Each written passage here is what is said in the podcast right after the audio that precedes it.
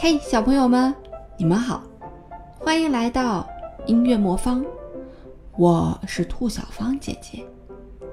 今天呢，我要给你讲一个三个和尚的故事。从前有座山，山上有一个破庙。有一天，一个小和尚他来到了庙里，看见庙里的水缸没水了。就挑来了水，倒满了水缸，还给观音瓶子里也加满了水。干枯的杨枝终于恢复了生机。他每天挑水、念经、敲木鱼，夜里不让老鼠来偷东西，生活过得安稳又自在。不久，来了个高和尚，他可急了。他一到庙里，就把半缸水全喝光了。小和尚让他去挑水，高和尚心想：我一个人去挑水太吃亏了。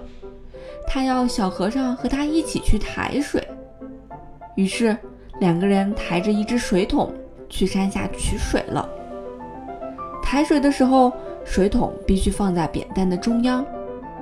如果不在中央，两个人就推来推去。谁都不想多出一点力气。后来呢，又来了一个胖和尚，他也想喝水，但是刚好缸里没有水了。小和尚、高和尚让他自己去挑。胖和尚挑来一担水，放下水桶，就立刻咕咚咕咚的大喝起来，两桶水被喝了个精光。后来谁也不去挑水了，从此他们三个和尚就没水喝了。大家各念各的经，各敲各的木鱼。观音菩萨面前的净水瓶也没人添水，柳枝枯萎了。夜里老鼠也跑出来偷东西，可是谁也不管。